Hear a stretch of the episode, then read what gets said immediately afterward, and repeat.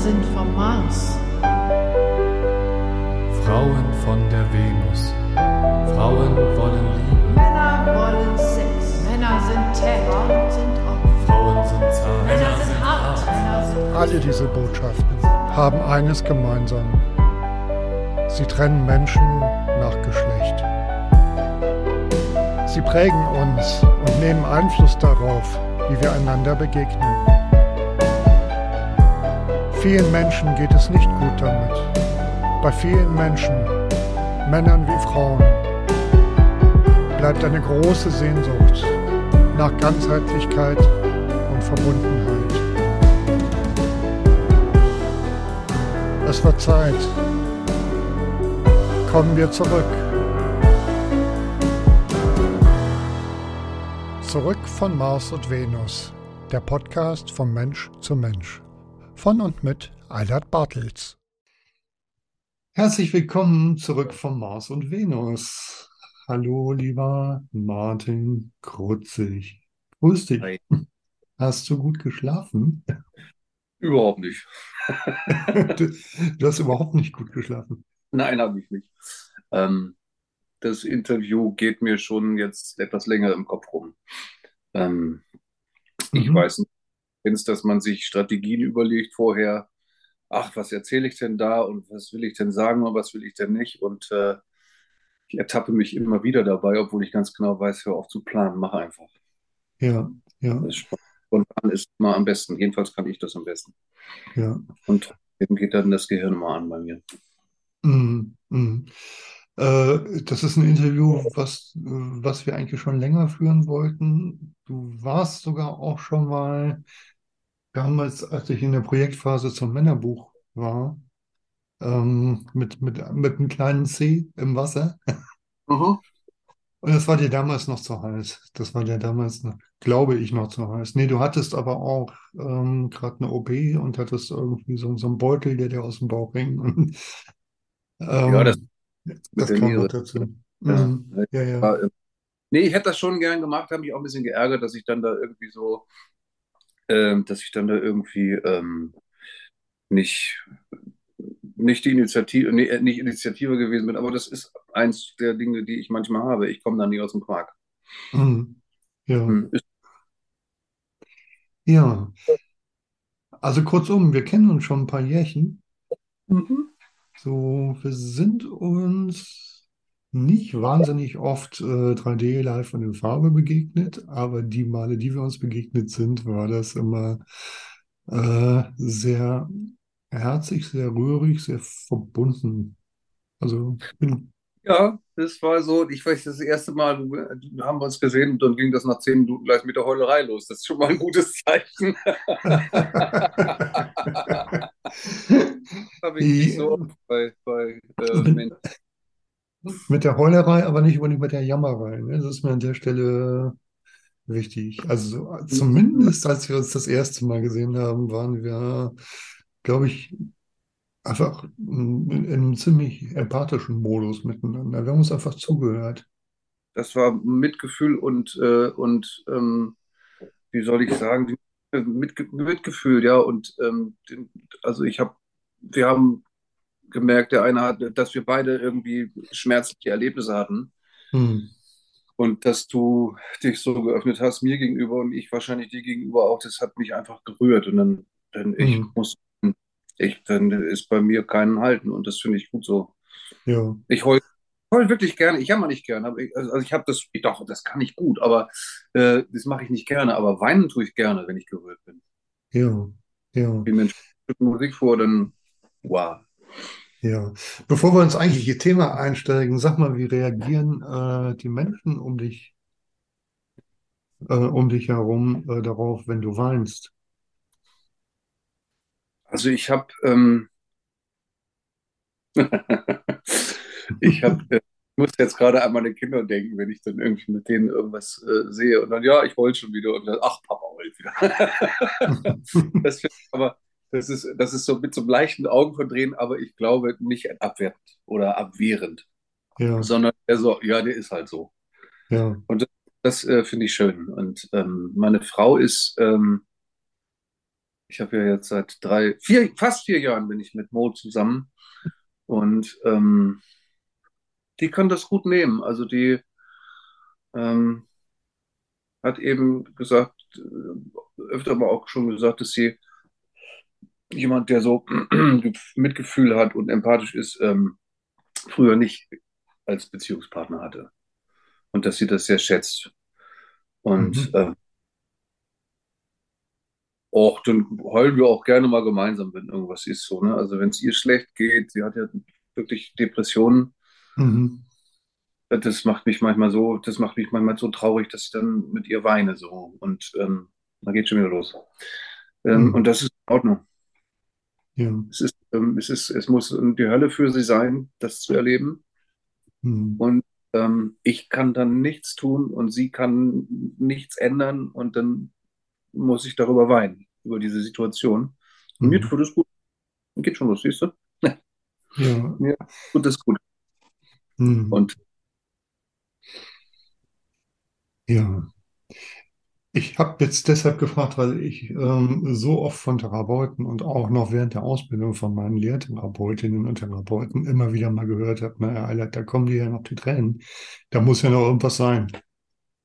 So. Also ich habe so oft die Botschaft gehört, ähm, es ist eigentlich nicht normal und es ist ein Hinweis auf ein unbearbeitetes Trauma, wenn du noch weinst. ja, das, das halte ich für ganz großen Schwachsinn. Ich Das halte das für, ein, äh, für ein unbearbeitetes, unbearbeitetes Trauma, wenn man nicht heulen kann. So, richtig, wenn man heulen richtig. kann, ist man im Gefühl und äh, ist man Mensch und äh, äh, äh, ja, Entschuldigung, aber das ist, ich, ich hatte einen wunderbaren Ausbilder in der Chordynamik. Der hat gesagt, wenn ich eine Woche lang nicht geheult habe, dann stimmt irgendwas nicht. Von, Schön. und, ah, okay, so kann man das also auch sehen. So, und äh, ich habe ja nun wirklich lange Therapieerfahrung und ähm, das Weinen war eigentlich ähm, bei denen, die ich sehr geschätzt habe. Ich hatte auch Therapeuten, wo ich dachte, so, okay, hätte ich auch sechs Jahre ins Kino gehen können. Mhm. Ähm, ähm, aber ähm, also es waren immer die, wo es biografisch war, da war irgendwie, äh, hat sich nicht viel bewegt. Mhm. Ich habe dann immer viel verstanden und viel verstanden und viel verstanden und jetzt, keine Ahnung, was mache ich damit? Und Mhm. dann habe ich, mein letzter war super. Ich so, mit dem habe ich noch einmal im Monat Kontakt. Äh, das ist so ein ganz pragmatischer. Der dann immer gesagt, Joe, Mhm. ja, dann ist das so. Akzeptieren. Ja. Und das auch mit dem Weinen. Akzeptieren. Ja. Und mir tut es gut, einfach nicht mehr diesen Stress dann zu haben, es sollte anders sein. Und ich bin nicht richtig. Ja. Ich antworte ja mittlerweile den Leuten immer mit einer lustigen Anekdote. Die erzähle ich jetzt hier auch noch mal kurz. Ich habe meine Küche Okay. auf, ich habe die Küche aufgeräumt. Hm. Mhm. Picobello. Dann bin ich noch mal rausgegangen, kam wieder nach ein paar Stunden nach Hause. Meine Familie sitzt auf dem Sofa und ich gucke auf den Herd und ruf erbost aus: Wieso steht denn da eine schmutzige Hanne auf dem Pferd?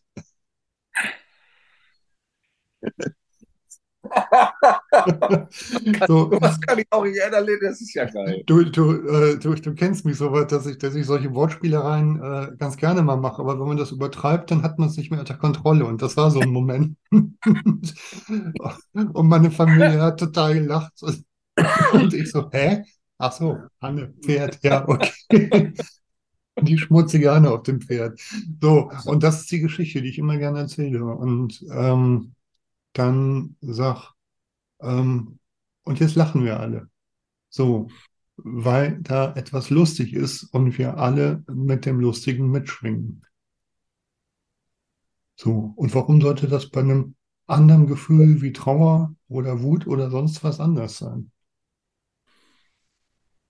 Ja, So, und natürlich kommen mir die Tränen, wenn ich ähm, von anderen Menschen höre, was sie durchlebt haben. Wenn das trauriges Durchleben war, wenn das schmerzhaftes Durchleben war, natürlich. Dafür bin ich Mensch. ja. Ja, und ich, äh, also mir tut es leid um die, die das nicht können. Mhm. Was für eine Bürde. Was für eine Scheißbürde, das immer tragen zu müssen, immer stark sein zu müssen. Ich kenne so viele. Männlein wie Weiblein, völlig egal, die, äh, die dann ihren Arsch zusammenkneifen und irgendwie da durchgehen und dann werden die immer giftiger und äh, Mhm. ich das, sag mal, wenn das nicht, ist immer so mein, mein, mein Spruch, ja, dann kommt es halt raus, ist dann als Pickel oder so, dann wird es richtig schön eitrig und irgendwann macht es so, und das kann sonst was sein, Mhm. aber dieses Ja. ganze, dieses ganze Unterdrücken von negativen Gefühlen, das äh, macht mehr Probleme, als es löst. Ja. Apropos unterdrücken, ich finde, wir haben jetzt lange genug um den heißen Brei drumherum geredet. Nein, äh, äh, ja, es war, war, war ein sehr schöner Einstieg, aber ähm, mit dem unterdrückten Alter äh, kam ich drauf, ähm, weswegen wir das Interview eigentlich machen. Und willst du es sagen? Soll ich es sagen? Sag du, Sag die du. Regie kann ja schneiden. Die Regie kann schneiden, ja. Ähm, versuche ich so wenig wie möglich. Ähm, nein, es geht, ähm, wenn ich dich richtig verstanden habe, wenn ich mich richtig verstanden habe, um das Thema ähm, sexuellen Missbrauch, und zwar im Ja. konkreten Fall durch die Mutter. Ja. Ja. Ja, das hat stattgefunden. Wie gesagt, es war jetzt nicht irgendwie das, was ähm, andere so erzählen wie eine Vergewaltigung oder sowas. Das war es nicht. Mhm. Ist eine, eine sehr, eine ständig aufgeladene erotische Atmosphäre gewesen mit, Mhm. ich würde mal sagen, Übergriffigkeiten, die jetzt nicht, also ich will mal sagen, das war dann auch noch sehr verklemmt von, von, von ihrer Seite aus, so dass das auch um Berührungen ging oder ähm, ähm, erotisch aufgeladene Berührungen. Mhm. So eher in diese Richtung. Und äh, die ganze Zeit ist das auch in der Kommunikation und in dem Verhalten mitgeschwungen. Mhm. Ähm, irgendjemand hat mal gesagt, ja, du warst ihr Fetisch. So, und, äh, Boah, krass. ja. und ja, Mhm. und das, ähm, das, das kann ich unterschreiben. All mein, ich habe dann irgendwann äh, mal bei einem gesessen, der hat so äh, Traumaarbeit gemacht und dann ist mir, ähm, ist mir der, der Schambereich meiner Mutter irgendwie so ins, ins, ins Bild geflogen. Ich, das habe ich noch nie gesehen. Ich habe unfassbar viel verdrängt. Ich weiß Mhm. viele Sachen nicht mehr, aber ich weiß noch die Atmosphäre und ich weiß noch Kleinigkeiten. Und äh, dann habe ich eine, und ich habe natürlich, wie jeder, der das, der das gehabt hat, glaube ich, jeder äh, denkt ja irgendwie, im Moment mal, ich spinne doch wohl. Das stimmt, das kann doch nicht sein. Und dann habe ich eine ganz alte Ex-Freundin, also meine erste Freundin wieder getroffen und die ist dann manchmal bei mir gewesen, meine Mutter wusste das nicht. Die sagte, ja, die ist ja auch manchmal nackt, nackt in dein Zimmer gekommen und ich, hä, weiß ich gar nicht mehr. Da war ich 16. Also äh, ich gehe nicht äh, nackt ins äh, Zimmer meiner Kinder. Das mache ich nicht. Mhm. Vor allen Dingen nicht in so einer, in so einer, äh, in so einer Phase, wo die sich irgendwie gerade, wenn ich das, wenn das irgendwie als, als Baby mal passiert ist, dass die mich mal nackig gesehen haben, naja, okay. So, Mhm. das ist eine ganz andere, ganz andere Nummer. Aber in der Pubertät, wo sich gerade die Sexualität entwickelt, Mhm. wenn du nicht weißt, irgendwie Männlein, Weiblein, wer bin ich überhaupt und äh, Mhm. Da geht doch nicht nackt. Das, da denke ich immer so, wie hätte ich mich gefühlt als Kind, wenn mein Vater, als ich ein Mädchen wäre, mein Vater würde nackt reinkommen. Wie gesagt, ich hatte sowieso damals schon immer, so als, als, als junger Mensch, hast du ein Problem mit Körpern von älteren Leuten. Mhm. Das ist, äh, das ist alt, uh, tot, Mhm. Mhm. Verwesung. Heute denke ich da glücklicherweise anders drüber. Ja, du bist ja nicht mehr so jung. Nee, äh, nee, das, Eilert, woher weißt du das? Das ist übrigens auch eine Sache, die mir sehr, sehr hilft. Blödsinn machen. Also wirklich den Humor da reinzubringen und über so beschissen sie auch gewesen sind, einfach auch zu lachen. Ja, Ähm, das ist mein Umgang. Das Ja. habe ich schon früh gelernt, damit mit, ich habe schon immer, als Kind schon immer unheimlich viel Blödsinn gemacht und, Ja. und, und Kopf. Das ist, das Martin, du fragst, woher, daraus, du fragst, woher ich weiß, dass du nicht mehr so jung bist. Das steht ja auf die hohe Stirn geschrieben. Ja, also meine Mutter, äh, äh, auch so problematisch ist, was ich hat einen schönen Satz gesagt. Mhm. Mehrere, aber der eine war auch gut. Ein schönes Gesicht braucht viel Platz. Das fand ich gut. Ja, das stimmt. Obwohl sie am, am Anfang ziemlich, also als ich angefangen habe, äh, mir Glatze zu schneiden,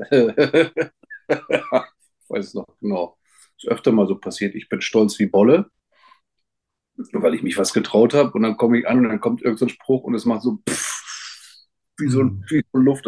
Du siehst ja aus, als ob du Krebs hast. Boah, Alter. Ähm, von, von von deiner Mutter. ja, ja. Ja, Da war ich 30 und das hat mich immer noch so fertig gemacht. Ne? Also ähm, ja, ja, 26 Jahre Glatze. Ja. ja. Sag mal, Also, äh, wo, wo war dein Vater? mein Vater, Aha. naja, körperlich meistens irgendwie, irgendwie anwesend, aber nicht da. Ähm, die stärkste Erinnerung, die ich an meinen Vater habe, das war, wenn ich, ähm, der ist Kantor gewesen, Mhm. Ist schon lange tot, 10, 12 Jahre, ich weiß es gerade gar nicht genau. Ähm, war, wenn er Orgel gespielt hat. Mhm. Äh, das äh, ist, ist nicht meine Musik eigentlich, Kirchenmusik, ähm, aber das war was Spezielles. Der hat ja improvisiert wie blöde. Ne? Die Mhm. stehen ja nicht stehen irgendwas von Noten, sondern die haben ein Thema und, äh, und improvisieren darüber. Mhm. Das hat mich beeindruckt. Und diese Stimmung da in dieser, in dieser Kirche, das war so eine, so eine alte, also so wie eine Kirche, wie man sich die vorstellt. Nicht, nicht diese modernen 70er Jahre Dinger. Mhm. immer so dieses leicht Fröstlige da drin und dann dieses, dieses mächtige Instrument. Das hat mich schon beeindruckt. Und ähm, ansonsten habe ich von ihm nicht viel gem- gemerkt, Mhm. außer dass er, dass er immer äh, ziemlich runtergemacht worden ist von meiner Mutter, auch lautstark. Mhm. Und irgendwann, und ich habe den reizen können bis zum geht nicht mehr. Ich habe das richtig. Und irgendwann, irgendwann, der hat mir ein einziges Mal in meinem Leben, hat der Mann mir eine gescheuert. Mhm. den so genervt. Ich war so, ich war wirklich ein Arschloch. Ich habe den Mhm. so genervt, piek, piek, piek. Und irgendwann hat er mir eine Schelle gegeben und ich habe gedacht, boah, der hat ja Power. Und das habe ich ja so, okay. Das war für mich kein, kein, äh, kein Übergriff in dem Sinne von wegen, der hat mich, äh, der hat mich jetzt hier schwer getroffen. Mein Kiefer hat wehgetan, ne? Aber das war Mhm. eher so ein Erstaunen, dass der das kann. Weil in Mhm. meinen Augen, so wie der von meiner Mutter runtergemacht worden ist, die ganze Zeit, also nur getisst. Von morgens bis abends abgewertet. Mhm. Und, nicht, und Autofahrten. Immer wenn wir Auto gefahren sind, hat, hat sie ihn vom Beifahrersitz angekackt. Ich habe da hinten gesessen und ich wollte einfach nicht mehr da sein. Mhm. Mhm. So, das, das war so die Grundatmosphäre in unserer Familie. Und ich dachte irgendwie zwischen, zwischendurch wieder, warum trennt ihr euch eigentlich nicht einfach mal? Oh, den Gedanken, den Gedanken habe ich auch gehabt. Ja. Hält ja keine Sau aus. Das ist ja furchtbar. Mhm. Mhm. So. Ja, und dann ist es eben passiert, dass ich in der, ähm, sowas hat zum Beispiel auch zur Folge gehabt, dass ähm, es war damals so, meine Mutter hat immer irgendwas, ich weiß nicht, ob das schon so in Richtung Münchhausen-Syndrom ging oder so, immer irgendwas gesehen in mir, dass ich krank bin oder das, das habe ich leider heute immer noch so eine leichte Hypochondrie, Mhm. so oder geringsten Anzeichen von irgendwas, oh, der Junge ist krank. Mhm. leider Gottes Asthma. Ich weiß nicht, ob ich das Asthma deswegen gekriegt habe, weil ich diese Atmosphäre hatte. Man, sagte, ein Therapeut sagte mal, ja, in so einer vergifteten, äh, du bist in einer vergifteten Atmosphäre aufgewachsen. Das macht was mit der Lunge so. Und äh, das kann ich auf der einen Seite verstehen, auf der anderen Seite denke ich, okay, ich habe es vielleicht auch mitgebracht. Was, dass ich Ähm, auch Asthma habe? Ich Hey, habe auch Asthma. Echt? Das, das, das ist ja interessant. Das ist ja interessant. Das wusste ich nicht. Ja, ja, Wusste ich nicht. Ja. Und ich kenne tatsächlich mindestens noch einen weiteren Mann, ähm, wo als sehr lautes Fragezeichen die Frage nach, nach dem äh, Missbrauch durch die Mutter im Raum steht, der auch Asthma hat. Ja, es wird, also ich habe irgendwann, ich, ich glaube, ich habe bestimmt 15 Jahre irgendwelche Therapien gemacht. Ich habe ja auch eine Ausbildung gemacht als, äh, als Mhm. Coach ja, in der Koordinamik und in der Koordinamik habe ich das meiste gelernt. Mhm. Und bei dem, was ich jetzt bei meinem letzten Therapeuten gemacht habe, weil ich diese ganze Vorarbeit geleistet habe. Mhm. Ähm, das ist quasi jetzt ein bisschen, bei dem, was ich jetzt mache, ist so ein bisschen wie, aha, jetzt, äh, jetzt wird das Ganze ganz. Vor, Ja. diese Koordinamik-Ausbildung war für mich und auch ich habe eben auch ähm, ein paar Sachen gelernt, mit die ich, wo ich anderen was Gutes tun kann. Mhm. Da habe ich ein Bild gemalt, äh, von, da habe ich einen Baum gehabt, so ein, so ein schöner Baum war das, und da war eine Hand drum mit roten Fingernägeln, eine grüne Hand. Mhm. Und das war mein Asthma. Also dieses, dieses Gefühl, dass mir da jemand was abschnürt. So, und äh, äh, das sind schon deutlich Parallelen, weil die Frau hat mich nicht groß werden lassen. Ne? Mhm. Mhm. Die hat, ähm, ich habe damals nicht, wie man so schön sagt, die Eier gehabt, um zu sagen, ähm, ich hau jetzt hier ab und ihr könnt mich alle mal. Ich habe das nicht hingekriegt. Ich war, das war so symbiotisch irgendwie, ähm, dass die mich so abhängig gemacht hat, dass ich irgendwie davon so so depressiv geworden bin. Also ich äh, hatte schon Depressionen, Mhm. wenn, wie nennt, nennt sich das? Neurotische Depression? Also nicht so was, was meine Frau hat, die ist richtig, wo die Medikamente nehmen muss, sondern sowas, was eigentlich ist gemacht. Das ist einfach eine gemachte Depression so. Und ähm, äh, also auch glücklicherweise geht, kann die auch wieder weggehen. Mhm. Ich habe immer wieder diese Echos, ähm, aber das ist damals gelegt worden in diesen, in diesen, in dieser Kindheit, wo ich diesen Übergriff erlebt habe, wo ich diese entwürdigenden Momente erlebt habe, mir gegenüber und meinem Vater gegenüber auch. Mhm. Ähm, ja. Und ich erinnere mich eben einfach an diesen einen Vorfall, wo ich noch immer später gedacht habe, was geht die das an? Und das war, ich labe manchmal ein bisschen, tut mir leid. Ähm, aber ich bin, ähm, meine Mutter hat dann tatsächlich immer meinen, meinen Penis äh, angeguckt und hat gesagt, na, ob das alles okay ist so. Ne? Also dieses, dann ist sie mit mir zum Arzt gegangen und dann sollte der gucken, ob ich vielleicht eine Phimose oder sowas habe und ob man irgendwie Thema Beschneidung, ob man da irgendwas Mhm. macht. Eine Vorhautverengung, ja. Vorhautverengung, äh, ach Gott, ja, ich bin, was das angeht, bin ich noch etwas unter informiert. Ähm, und dann, dann sagt er, nee, das ist alles in Ordnung. Und man müsste das mal zurückziehen, dann wäre schon okay. Und Mhm. dann kann ich mich nur sagen, ich mache das heute noch. Ich trage meine Eichel offen. Und, äh, und äh, das hat zur Folge gehabt, dass die natürlich, ähm, wie bei einer Beschneidung, unempfindlicher wird. Ja. Ne? Also Ja, ist ja. jetzt mein, ist jetzt nur mein, wenn ich irgendwas Blödes sage, was nicht stimmt, medizinisch oder sonst was, Nee, das ist, medi äh, das ist medizinisch nachvollziehbar, weil die Vorhaut die Funktion hat, die Eichel zu schützen, zu befeuchten. Das ist Schleimhaut. Mhm. Das Vorhautinnenblatt hat Schleimhaut, ähm, Mhm. die Eichel selber ist Schleimhaut. Und ähm, ja, das ist eigentlich ein, äh, ein von der Natur vorgesehener Schutz um die Eichel. Ähm, und wenn die weg ist, beziehungsweise wenn du die äh, permanent zurückgezogen trägst, dann äh, keratinisiert die Eichel. Das heißt, sie bildet Hornhaut, ganz schlicht. Das Ganz kann, genau. das kann, kannst du aber auch äh, rückgängig machen. indem ich einfach wieder, Du Ähm. hast, du hast das große Glück, dass du deine Vorhaut noch hast, wenn ich dich richtig verstanden habe. ja, Und du kannst sie auch wieder einsetzen. Ähm, und dann, dann äh, wird sich wahrscheinlich mit der Zeit deine Eichel auch wieder, also die, die Haut da drauf, ähm, wieder mm, dünner werden, weil die Hornhaut nachlässt. Das kennst du vom, vom Musizieren. Wenn du lange nicht gespielt hast, ähm, oder was nicht, hast du mal Gitarre gespielt und spielst nicht mehr? Also das kenne ich. weißt du, was du meinst, Bass üben und dann kriegst du eine, kriegst du, oh, furchtbar, und dann geht Ja, das ja, wieder weg. genau. Ah, Genau. okay, das nicht. Ja. So, äh, äh, Viktor Schiering, mit dem ich äh, vor, vor einer Weile ein Interview gemacht habe äh, zum Thema Beschneidung, ähm, der ist wegen Phimose beschnitten worden, ähm, unnötigerweise. ja äh, hochwahrscheinlich äh, weiß. Ähm, aber der hat äh, ein Restoring gemacht. Das heißt, ähm, die verbliebene Schafthaut soweit gedehnt. Das ist ein lang, langwieriger Prozess. Es ist Oh, aber möglich, sozusagen halt die verbliebene äh, Haut am, am Penisschaft ähm, so weit zu dehnen, dass sie äh, wie so ein Vorhautersatz eben halt die Eichel wieder bedeckt.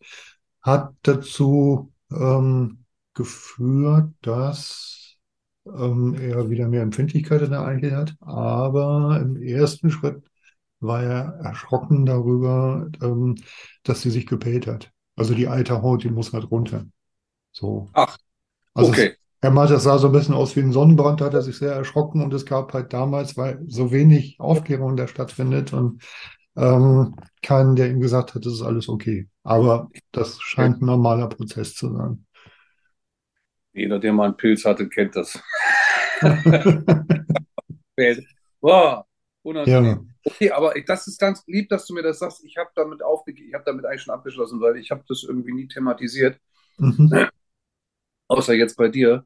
Und äh, ich muss zum Beispiel sagen, dass ich, äh, dass ich deswegen immer irgendwie, also mit Kondom, ey, da merke ich gar nichts. Mhm. Überhaupt nichts. Und das wurde mir dann ja auch immer irgendwie gerne dann so vorgehalten, von wegen, ja, ja, typisch Mann, äh, äh, man merkt nichts und so, du willst ja nur ohne. Mhm. Äh, kenne ich alles, diese Sprüche, habe gesagt, ey, nee, wirklich, ich merke das nicht. Das ist, das ist irgendwie so, hallo, was Ja, passiert da unten? ja, Nix. Hm. ja. Was ich aber äh, richtig krass finde, ist, wie oft, also eigentlich jeder Mann, mit dem ich mich auf, auf der Ebene unterhalte, ähm, zumindest jeder Mann unserer Generation, erzählt mir äh, von diesem Vorhautthema. Also diese, wir sind offenbar ähm, flächendeckend äh, äh, bei, bei Kinderärzten äh, auf Vorhautverengung gescheckt worden. Es sind ja in, in unserer Zeit äh, um die 10% aller Jungs, also ich rede jetzt von Deutschland, ne? ähm, wegen Vorhautbeschneidung, ähm, äh, äh, Vorhautverengung beschnitten worden. Hm. So. Äh, heute weiß man, dass maximal ein Prozent aller Männer ähm, tatsächlich eine Vorhautverengung hat, eine Fimose, die äh, behandlungsbedürftig ist. Hm. Ja, das ist, das ist tatsächlich so, dass äh, meine Mutter damals, glaube ich, jedes Thema, was irgendwie gerade hip war, äh, aufgegriffen hat, um zu gucken, ob das nicht bei mir auch hinkommt. Also Ja, die hat quasi, die hat wirklich nach irgendwelchen Krankheiten gesucht und hat mich äh, äh, und hat mich total in Watte gepackt, anstatt mich mal positiv aufzumachen. Das konnte die nicht. Ne, die ja, hat immer nur, äh, immer nur das Negative gesehen, äh, immer nur, oh mein Gott. Und also die, also die hatte so eine Angst, dass meine Oma hatte noch mehr Angst, also ihre Mutter hatte noch mehr Angst und sie hat das so übernommen und hm, ich habe das auch noch abgekriegt, diese Angst. Ich, bis zur hm, Handlung. ja, Ich, äh, ich bin manchmal tagelang nicht aus dem Bett gekommen, weil ich handlungsunfähig war vor Angst, äh, Depressionen und so weiter und so fort. mhm, ist dann immer schön, wenn einem dann Leute aus der Familie noch vorwerfen, äh, äh, dass, ähm, äh, man- dass man sie anstellen würde. ja, Ne? Also das ist das, was dann ja auch noch kommt. Oder, ähm, oder ähm, ja, Thema, ich schweife gerne ab. ja, ja. Ich äh, versuche dich dann äh, Fang mich bitte wieder ein. ähm, wieder einzufangen. Äh, fällt mir manchmal nicht leicht, weil ich selber gerne abschweife. Aber was ich dich ähm, fragen wollte, Martin, wenn wir so als Kinder aufwachsen, ist das ja, ist das ja normal. Wir sind, leben halt in der Familie, in der wir leben und das ist ja unser normales Umfeld. So. Also ich weiß nicht, wie es äh, bei dir war, ähm, überhaupt in Erwägung zu ziehen, dass das, was ich mit meiner Mutter erlebt habe, und das war, glaube ich, ähm, in Bezug auf Übergriffigkeit ähm, noch weniger als bei dir. Also das war wirklich so in einem Bereich, wo, wo ich echt nächtelang im Internet gesessen habe und versucht habe, irgendwo die Grenzschwelle dessen, ab wann man das äh, Missbrauch nennen darf, versucht habe zu ermitteln. Und es ist mir tatsächlich nicht wirklich gelungen.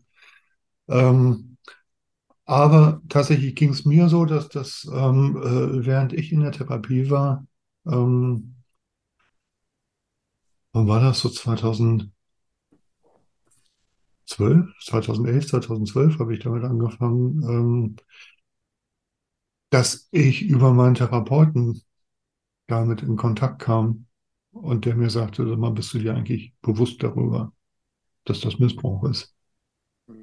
So. Naja, es gibt, es gibt ja diesen, es gibt ja mehrere Arten von Missbräuchlichkeit. Ähm, ähm, es gibt ja diesen sexuellen Missbrauch und dann gibt es ja den, den psychischen Missbrauch, der, ähm, der, ähm, wo jemand äh, grundsätzlich immer über deine Gefühle rübergeht und, äh, und dich manipuliert und was weiß ich nicht noch alles macht.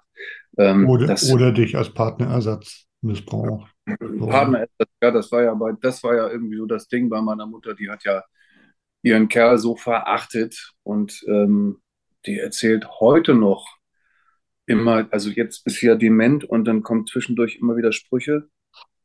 Es geht immer um Sex. Und Mhm. Männer, die wollen ja immer nur das und, äh, und die armen Frauen und so und dieses, oh Gott, also so, ich, die, also ich denke manchmal, ich habe ich hab ein großes Mitgefühl inzwischen mit ihr, aber ich denke, was für einer bekloppten Geisterbahn lebst du eigentlich? Das ist doch alles Blödsinn, was du dir vorstellst. Ich kenne so Mhm. tolle Männer und ich kenne so Arschlochfrauen. Ja, ja. Und umgekehrt ja auch. Und das Ja, ist das ganze Klischee. Das, Weißt du was über die Biografie deiner Mutter? Fällt mir dabei gerade ein, weil, weil ähm, wenn ich das so höre, ist das nicht so mein Gedanke, was, äh, was hat die erlebt? ich habe ja schon meine Schlüsse gezogen. Also meine, meine Mutter hatte einen äh, Vater, der in, ähm, ich muss jetzt gucken mal, wie ich das genau sage, die hat den total verehrt. Der ist mit neun Jahren ist der im Krieg, wie man so schön gesagt hat, gefallen. Der ist Mhm. halt, in- der ist halt irgendwo am Dnipro oder wie das heißt, irgendwie ist er von einem Scharfschützen umgelegt worden Als deine Mutter neun war. als sie neun war. Und äh, der war ja so ein toller Vater und hier und da und dort. Und äh, es ist so viel gelogen worden, weil anscheinend war der Typ ein ziemlicher Karrierist, Ka- Karriere, also du ich- hat eine mhm. Karriere gemacht in der SA. Mhm. Hat sich aber nie was zu Schulden kommen lassen. Also, äh, eine Mhm. Karriere in der SA und nichts zu Schulden kommen lassen. Hm, alles klar. Mhm. So, und es gibt offensichtlich äh, auch Briefe, die hat sich meine Schwester und äh, irgendwie hat die sich die genommen. Ich habe davon nie was gesehen. Ich, wir haben keinen guten Draht im Moment. Mhm. Ich weiß nicht, was da drin steht, aber das ist mir dann auch irgendwann mal bestätigt worden, dass das schon ziemlich klar war. Und, und wir sind immer belogen worden. Es hieß immer, ähm, der hätte einen jüdischen Vater gehabt und es sei unehelich gewesen und so weiter und so fort. Und damit das nicht rauskommt, dass er von einem jüdischen Vater abstammt, musste er so lügen. Also da haben die sich so eine Geschichte zurechtgelegt. Mhm. Interessant ist immer, ich konnte mir schon von Anfang an immer irgendwelche Zusammenhänge nicht merken. Und heute weiß ich, dass wenn ich das nicht kann, dass da einfach nichts dran ist. Das stimmt dann nicht. Mhm. Solche Sachen, die, die fliegen bei mir irgendwie, ich bin ziemlich empathisch. Und so, Sachen, die irgendwie, ich merke dann nicht, aha, das ist eine Lüge, sondern, äh, Moment, ich habe jetzt gerade vergessen, was du erzählt hast. Und dann äh, habe ich jetzt gelernt, darauf zu achten und zu sagen, okay, stimmt das, was du mir erzählst? So, und wir sind da also so blöde angelogen worden. Und äh, dann diese Angst meiner Oma, dass dann nach dem Krieg, dass sie dann entdeckt wird, dass sie halt mit so einem Nazi zusammen war und dass, dass das so ein SA-Typ war. Dann auch noch katholisch und, äh, und also meine Mutter hat das volle Programm Angst abgekriegt. Mhm. Und äh, ja, und äh, dann hat sie aber auch diese Verehrung gegenüber, also ihrem Vater, ne? Der war ja so toll. Was der alles gemacht hat. Mhm. Gibt ja ganz tolle Nazi-Papas, die neben dem KZ gewohnt haben, tagsüber schön Leute erschossen oder vergast und abends waren sie dann die liebende, liebenden, fürsorgenden Väter, fürsorglichen Mhm. Väter. Mhm. Ganz am Schluss jetzt, wo sie dement geworden ist, inzwischen ist sie also in Berlin, Mhm. weiß, ich werd, warte darauf, also ich kann, ich kann ja nicht immer hinfahren, ich rufe immer an und frage, ob es ihr noch gut geht. Und äh, ich erwarte jeden Tag den Anruf, dass sie gestorben ist. Wo waren wir? Ach so, und dann am Schluss, was wirklich, das war einer der tollsten Momente in meinem Leben. Diese ganze Lügerei. Und am Schluss, als sie dement geworden ist, sagte sie, haben wir nochmal wieder drüber gesprochen, wir haben uns erst tierisch gefetzt und ich, also die ersten zwei Jahre, wo sie dann dement geworden ist und ich sie dann alleine immer äh, versorgt habe. Ich habe viereinhalb Jahre habe ich für sie noch gesorgt. Also Mhm. Mhm. äh, die drei, viermal die Woche besucht habe, geguckt habe, ob alles okay ist und mit ihr Gespräche geführt habe und so. Zwei Jahre lang haben wir uns die Köpfe eingehauen, so Mhm. lange, bis ich nicht mehr krabbeln konnte eigentlich. Ich war psychisch Mhm. völlig. am- Irgendwann, wo es wirklich nicht mehr ging, hat sie sich bei mir entschuldigt.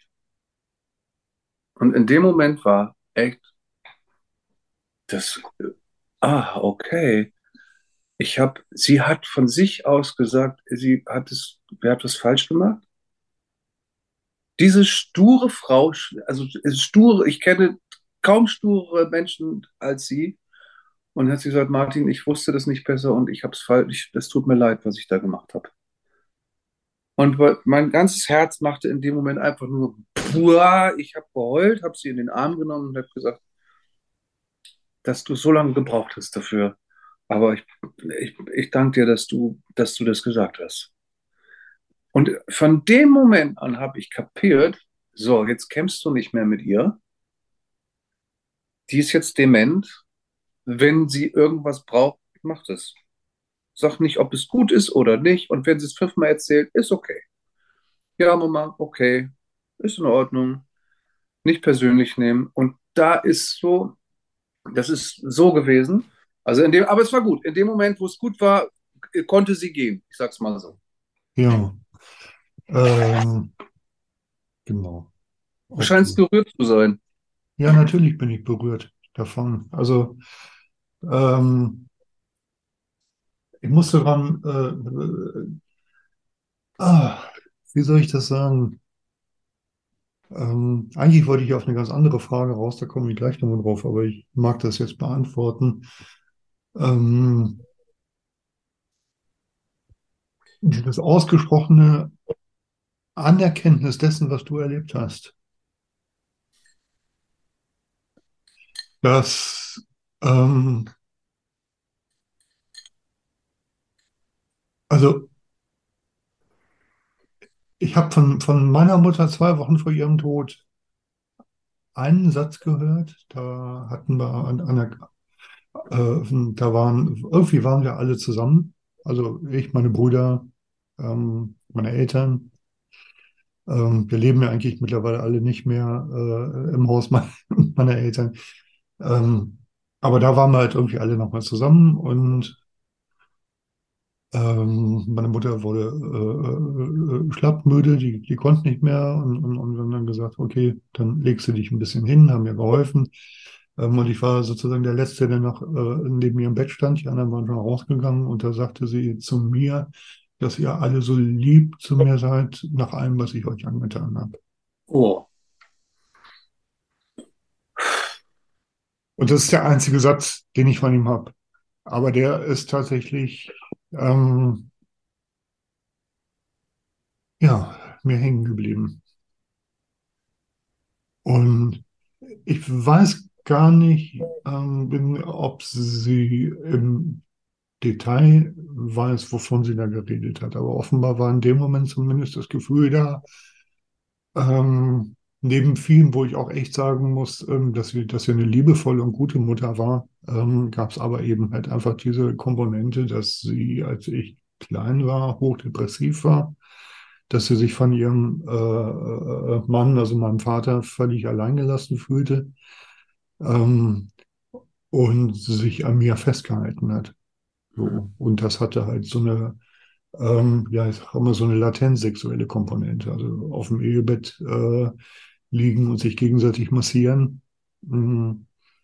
Und dann irgendwann ähm, mitkriegen, die Mutter fängt auf eine Art und Weise an zu stöhnen, die ich als Kind nicht mehr einordnen kann. Uh.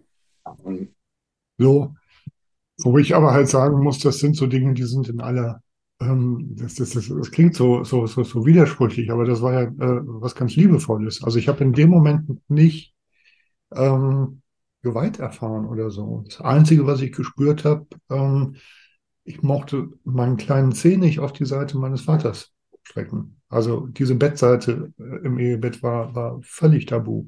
Mhm. So, also diese, ähm, diese ödipale Situation ähm, war mir, war mir nicht bewusst, aber ich habe sie als Kind schon gespürt. So. Und das ist im Grunde genommen ähm, das und die Tatsache, dass ähm, ja, vielleicht ein bisschen ähnlich wie deine Mutter äh, über deinen Vater gedacht hat, war das bei meiner Mutter, über meinen Vater auch. Mhm. So. Und ähm, ihre ganzen Gedanken, ihre ganzen Klagen, die habe ich dann halt zusammenbekommen, ne? So Mhm. als Kindergartenkind. So. Ja, ja, das kenne ich. Das kann ich So. unterschreiben. Mhm. Ja, ähm, daneben war sie ähm, äh, äh, eine, eine total fürsorgliche äh, Mutter, in die in, in, in vielen Dingen einfach da war, wenn ich sie gebraucht habe, die sich ähm, echt, äh, die mir auch in, in Konflikten, die ich mit meinem Vater hatte, den Rücken gestärkt hat, mit, Mhm. mitunter. Also ich kann nicht sagen, dass die nur ein Teufel war, ne? So gar nicht. So. Aber es gibt halt ähm, so diese eine Komponente dabei. Mm. Und die hat massive Auswirkungen gehabt, einfach ja, äh, auf, auf mich, auf ähm, mein Selbstverständnis als Mann, auf mein Frauenbild, auf mein Männerbild, auf meine Sexualität und so weiter und so fort. Das wäre auch eine Frage. Jetzt habe ich schon zwei Fragen. Die eine Frage war, äh, wie war das bei dir? Wann ist dir das bewusst geworden? Ähm, du meinst jetzt, was ist mir bewusst geworden? Genau, erzähl noch mal, was du Ja. Mach ja, also genau das, das war, äh, nachdem wir eine große Schleife gedreht haben, die, äh, äh, die, die, die Frage, die ich hatte, ähm, äh, für uns, äh, wenn wir als Kinder in der Familie aufwachsen, ist das ja normal. Du denkst dann, äh, die, ich glaube, die wenigsten oder, oder viele, vielen Kindern ist das nicht bewusst, dass das, was sie da erleben, dass das übergriffig ist, dass das Missbrauch ist. Das ist einfach äh, die Normalität als Kind. Und irgendwann, also äh, bei, bei vielen jedenfalls ist es ja so, dass sie erst im Erwachsenenalter irgendwann mal raffen, okay, das war nicht okay, was ich da erlebt habe. Wie war das bei dir? Naja, so, äh, also ich habe das eigentlich erst, äh, ich kann das nicht mehr, das war so ein schleichender Prozess. Ich kann das nicht ein, ich habe kein Aha-Erlebnis gehabt. Jedenfalls nicht an eins, dass ich mich erinnern würde und dann war es, wenn dann nicht stark genug, dass ich mich erinnern würde. Ähm, und auch da funktioniert das mit der Verdrängung noch super. Ich Mhm. weiß nicht mehr, wann das passiert ist, genau. Aber ich war zumindest, ich bin in, das erste Mal in meinem Leben bin ich mit 25 Jahren, weil ich gemerkt habe, irgendwas geht hier gar nicht, bin ich in Kontakt gekommen mit Chordynamik, mit dem Bernhard Mhm. Mack, der das gegründet hat. Und der hat, da bin ich in Therapie gegangen, ein paar Jahre, in Gruppen und so weiter und so fort. Und da wurde das thematisiert. Mhm. Da sind wir mit, ja, also in der Chordynamik wird viel mit inneren Bildern gearbeitet und viel mit ähm, Intuition. Und irgendwann wurde das immer deutlicher, dass da irgendwas passiert ist. Mhm. So, ich habe, ähm, irgendwas stimmte dann nicht. Und das The- Thema Biografie wird da auch angeschnitten. Das ist halt nicht so. Später war ich, habe ich gesagt, war ich ja in einer anderen Geschichte, wo das sehr, sehr, sehr viel wichtiger war. Aber das Thema Biografie ist natürlich insofern, um manchmal Sachen zu verstehen, als Therapeut ganz wichtig. Ähm, ähm, und auch dann diese Sachen mit den, wir haben diese, diese Atemreisen, nennt sich das gemacht. Da wird vertieft geatmet, es geht ähm, und dann gibt es Visionen, also man kann so, man kann so ähm, in visionäre Zustände kommen dadurch. Mhm. Da sind immer wieder Bilder gekommen von Übergriffigkeit, von Machtlosigkeit, von, äh, von ähm, ja, Einengung, von, also all dieses, äh, dieses eklige, schmierige äh, Gefühl. Mhm. Und das wurde dann irgendwann immer, immer konkreter, dass da irgendwas passiert sein muss. Mhm. Und äh, da ich viele Sachen in meiner Kindheit nicht mehr weiß, weil ich habe nicht ohne Grund, die sind weg. Ich Mhm. kann, ich, ich kann mich nicht an viele, ich kann, ich hatte so ein paar Erlebnisse in der Kindheit, die entweder ganz toll waren oder ganz schrecklich. Mhm. Aber gibt es nicht. Also dieses ist, ist über, durchzogen von einem Gefühl der, ähm, Mutlosigkeit, der Verzweiflung und der, äh, der Sinnlosigkeit. So. Ähm, und das hat mich daran gehindert, auf diese Sachen konkret zu blicken. Ich muss irgendwann inzwischen im, im Alter von 25 bis 30 Jahren gewesen sein. Mhm. Ganz schwer. Und es gibt immer noch wieder Echos, wo ich denke, klar, jetzt wird mir alles klar. Mhm. So, Kannst du mal, kannst du äh, mal so ein Echo konkret machen? Wie, Naja, also das sind manchmal von außen, das? das sind von außen indizierte Echos. Ich habe dir erzählt von dieser einen Geschichte, dass mich äh, meine erste Freundin besucht hat, die ich Ja. hatte, die war, mit der ich ganz lange zusammen war und die dann gesagt hat, was macht diese Frau nackt in deinem Zimmer? Ja, Rein und sagt irgendwas, sie weiß nicht, dass ich da bin, kommt rein und sagt irgendwas und ist nackt. ja. Ähm, ich so, äh, äh, Moment, okay, alles klar. Oder dieses, dieses Bild, was, äh, was aufgetaucht ist vom, vom, ähm, bei so einem Traumatherapeuten, habe ich das mal ausprobiert und bam, die Intimzone meiner Mutter vor Ja. meinem Gesicht. Ja. So, und ähm, Ich erinnere Und mich, das- dass, Entschuldige, ähm, ich erinnere mich, dass du, äh, äh, als wir das erste Mal telefoniert haben, und äh, wir kamen ja sehr schnell auf das Thema, ähm, als wir, ähm, ich weiß gar nicht mehr, wie wir in Kontakt kamen, vielleicht war es auch das zweite Mal, als wir telefoniert haben, da erzähltest du mir, dass du die Wohnung deiner Mutter renoviert hast und gerade beim Tapeten abkratzen warst, ähm, und so in der Hocke warst, so äh, mit Maurer, mit Gold, äh, äh, Dekolleté. Und da hat Ähm, den Finger reingesteckt. Und, und deine Mutter kam von hinten und hat, hat den Finger reingesteckt. Ja, Habe ich vollkommen, habe ich vollkommen vergessen. ja, ja. Habe ich vollkommen vergessen. Sowas, ne? Also ich, ich Aha. weg. Ähm, ja, und das ist das, was mir eben ähm, dabei, also wenn das jetzt irgendwie eine Beziehung gewesen wäre, die durch Frotzeleien und irgendwie schelmische Übergriffigkeiten und so Necken und so weiter mit Humor, wenn das davon gekennzeichnet wäre, dann hätte ich darüber gelacht. Mhm. Aber es hat was in mir ausgelöst, an Abwehr, an ähm, Mhm. allein das ist ein Hinweis darauf, dass Mhm. da was passiert ist. Denn Mhm. sonst normalerweise, wenn das irgendein Kumpel bei mir machen würde, ich würde mich totlachen. Oder ich würde ihm scherzhaft eine ballern oder sonst was. Das so, ne? Aber das ist es nicht. Es hat sofort in mir oh, oh, oh, das gemacht. Mhm. Ein extrem unangenehmes Gefühl.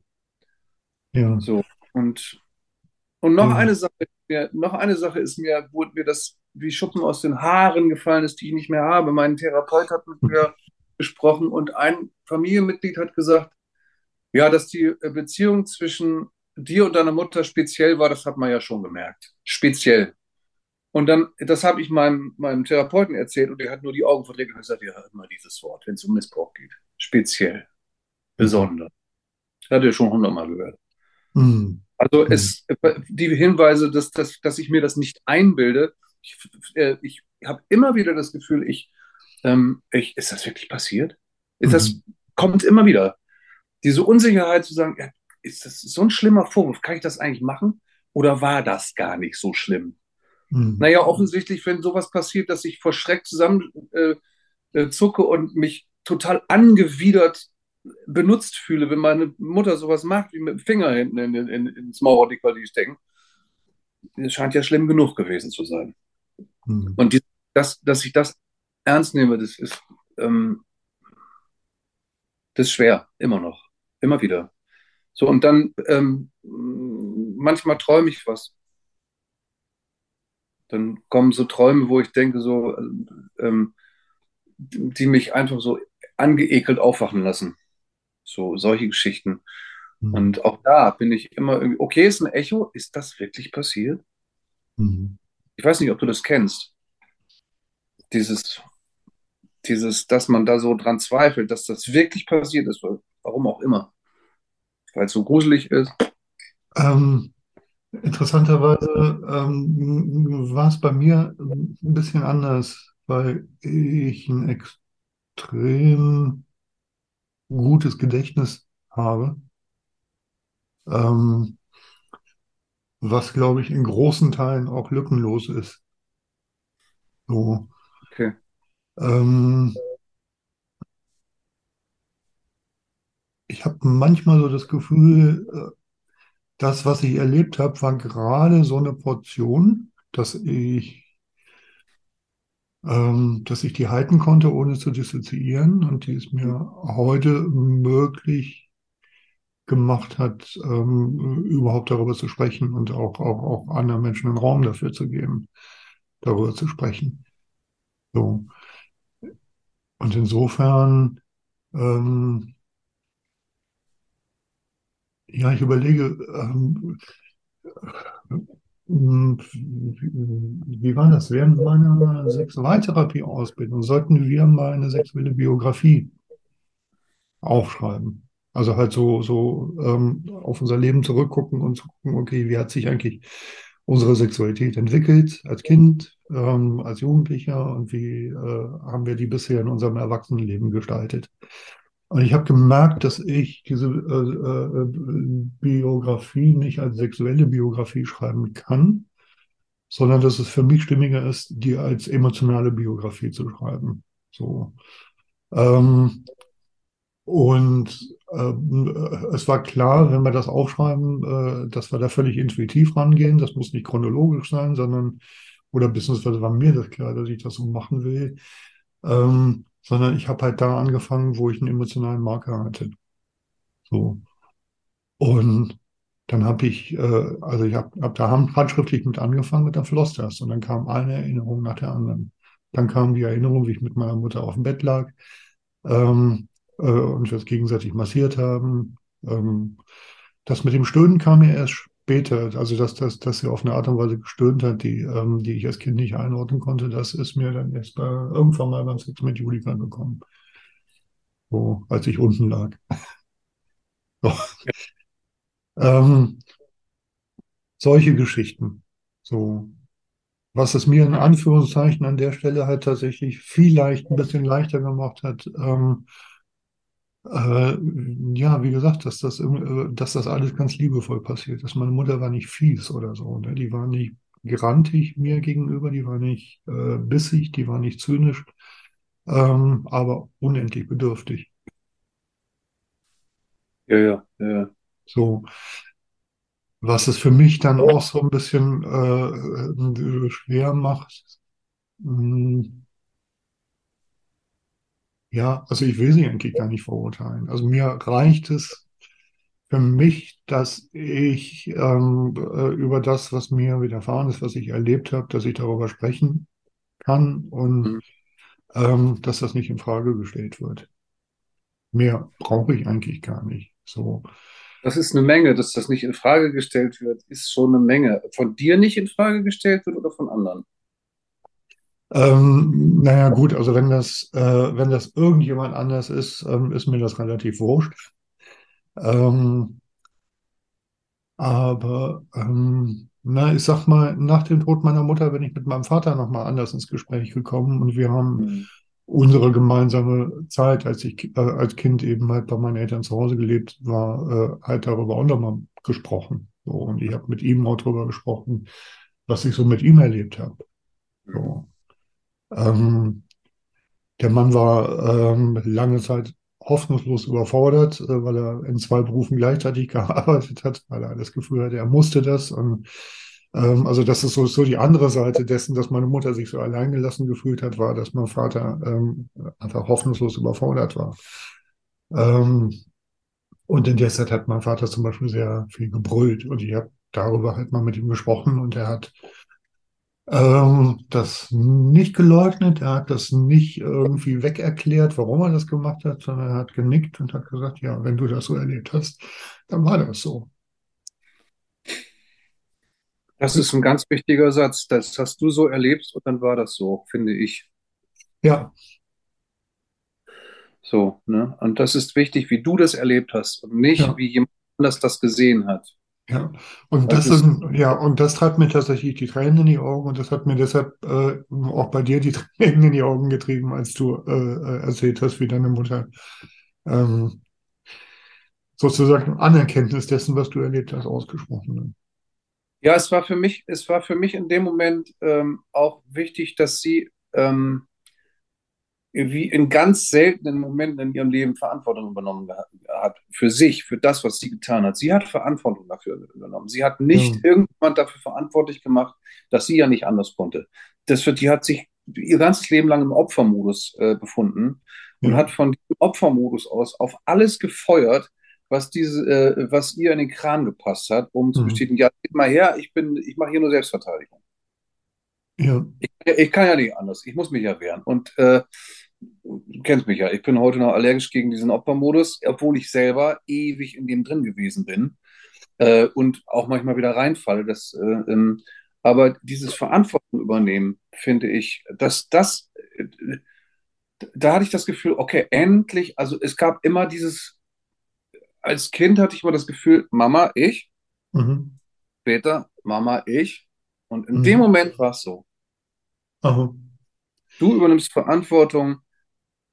Jetzt kommen wir richtig kommunizieren. Das ist das erste Mal ein wirklicher Austausch gewesen von, was du fühlst und was ich fühle. Mhm. Mhm. Da hat was, und das ist mir echt, das ist, das, das war wirklich großartig. Ich habe übrigens noch ein paar Erinnerungen, was noch passiert ist, aber das kommt noch später noch. Es kommt alles hoch gerade. Äh, ja, äh, spuck's aus. Ich habe eine Situation in meiner, in der meine Mutter mich gefragt hat, wie groß denn der Busen meiner späteren Frau mal sein soll. Und dann sollte ich ihren Busen anfassen und gucken, ne, ist das denn so eine Handvoll, ne? Und äh, ich weiß nur, dass ich sage, ja, so eine, eine Handvoll. Ist gut. Muss jetzt nicht so oder so oder so. Handvoll, ist gut. Und da wäre ich auch extrem verunsichert, aber irgendwie auf der anderen Seite auch schon gesagt, na ja, klar, kenne ich ja schon sowas. Mhm. Das ist echt irre, wie das, wie, wie, äh, wie diese Verdrängung funktioniert. Und ähm, ich finde das so schlimm, weil dann so viele Sachen irgendwo in einer, in, einer, in, einer, in einer Truhe sind, in so einer Truhe, wo drauf steht, don't touch, und da drin fängt es an, immer giftiger zu werden und das entwickelt das, es, ist, ah, es wird so, wird was Widerliches und es gärt und es wird immer giftiger. Und wenn man das nicht aufmacht, dann macht es irgendwann Boom. So, und ähm, deswegen immer ist es, ich finde es toll jetzt, dass in solchen Gesprächen und ich finde es extrem anstrengend, in diese Kisten reinzulangen. Aha. Aber sich das bewusst zu machen, okay, du bist nicht bescheuert, doch, du bist bescheuert, aber du bist bescheuert aus bestimmten Grund. Aber du hattest dich nicht geirrt und du kannst, das ist das, was, was bei mir ganz schlimm gewesen ist. Ich habe mein, mein ganzes Leben lang alles angezweifelt, was ich gedacht und gefühlt habe. Sowas wie ein Urvertrauen, von wegen, wird schon richtig sein, habe ich nicht. Nach wie vor. Ich habe da gestern noch mit einem Bekannten drüber gesprochen, der ist ein Schamane und der sagte, Martin, dein Urvertrauen. Wo ist das hin? Und ich arbeite so schwer daran und ich muss es irgendwann vielleicht einfach auch loslassen, dieses Urvertrauen ein bisschen wiederzubekommen, zu sagen, ey, du hast deinen Weg, du machst deinen Weg. Ich weiß nicht, welche, wie viel Entscheidungen, die nicht gut für mich gewesen sind, ich in meinem Leben getroffen habe, weil ich mir selber nicht vertraut habe. Ich habe immer in, im Außen gesucht. Da muss irgendwas sein, was, wo ich mich dann besser fühle. Und äh, jetzt bin ich 56 und langsam kapiere ich, alter Mann, du hast echt ein paar krasse Sachen drauf. Schade, dass du es erst so spät kapierst, aber besser jetzt als gar nicht. So, und es geht ähm, ähm, so dieses, was ich früher in meiner Kindheit gelernt habe, durch diese ganze vergiftete Atmosphäre, ist, ich kann, ich kann Stimmung spüren. Ich kann Energiefelder wahrnehmen. Also, wenn ich jetzt zum Beispiel irgendwo bin, wo eine aggressive Energie herrscht, ich merke das sofort, auch wenn die Leute freundlich miteinander umgehen. Mhm.